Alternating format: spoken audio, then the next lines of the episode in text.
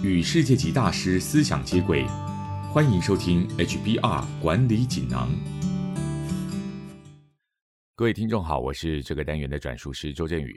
今天跟大家谈的主题是跟历史人物学领导，内容摘自《哈佛商业评论》全球繁体中文版。商业讯息和市场形势每天都有新变化，解决方案都不同。同时面临多重挑战的企业领导人，该从哪里寻找解决方案呢？有人形容商场如战场，的确，商业的竞争就跟战争一样，商场上的变化莫测，冲锋陷阵，攻城略地，待人也要深得人心。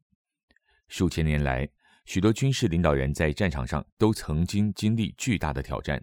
如果商业策略就如同军事谋略，那我们或许可以从历史上几位成功的军事领导人身上寻找领导统御的方法。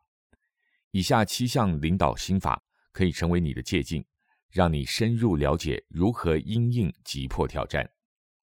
心法一：果决。许多企业领导人都认为，他们所经历最严峻的挑战是企业重组，在这过程中可能会让数百万人失去工作。而领导人可以从历史人物中学到的第一课是不要沉溺在自己的损失中。例如，一八一二年，拿破仑在入侵俄国后，迎战的俄国元帅米哈伊尔·库图佐夫，他知道必须策略性的放弃莫斯科，让法国人掠夺并且烧毁这座俄国精神首都，如此才能重新编整，并且转而从优势的地位打败拿破仑。而这个策略果然奏效。最后，他成功击败拿破仑。心法二：进入战壕，就像汉尼拔在第二次布匿战争所做的那样，优秀的军事领导人会和他们的士兵并肩作战。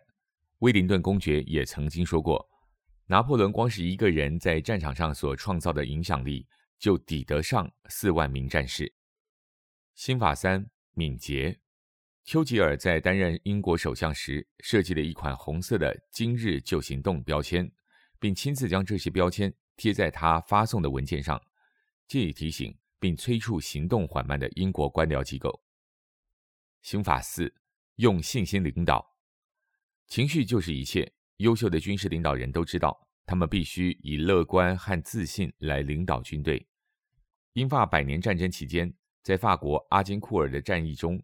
在大多数指挥官可能撤退的情况下，英国国王亨利五世对自己仍然充满信心，因此决定转身面对比自己军队多三倍的敌军。最后，这支军队也凭着坚强信念赢得了最后的胜利。心法五：勤于沟通以激励人心。军事领导人都知道，沟通可以传达重要资讯，并且强化决心。拿破仑每天都向军队发送简洁、振奋人心的公文，而这个举动鼓舞了士气。心法六：适时的让部队休息。战场上的士兵需要食物、休息、休闲、报酬以及娱乐。在美国独立战争期间，华盛顿选择让他的军队在伏击谷休息，直接违抗国会要他攻击费城英军的要求。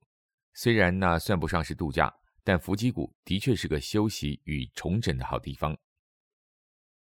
以上摘自《哈佛商业评论》全球繁体中文版，主题为“跟历史人物学领导”，包括六项学习心得：第一，果决；第二，进入战壕；第三，敏捷；第四，用信心领导；第五，勤于沟通以激励人心；第六，适时的让部队休息。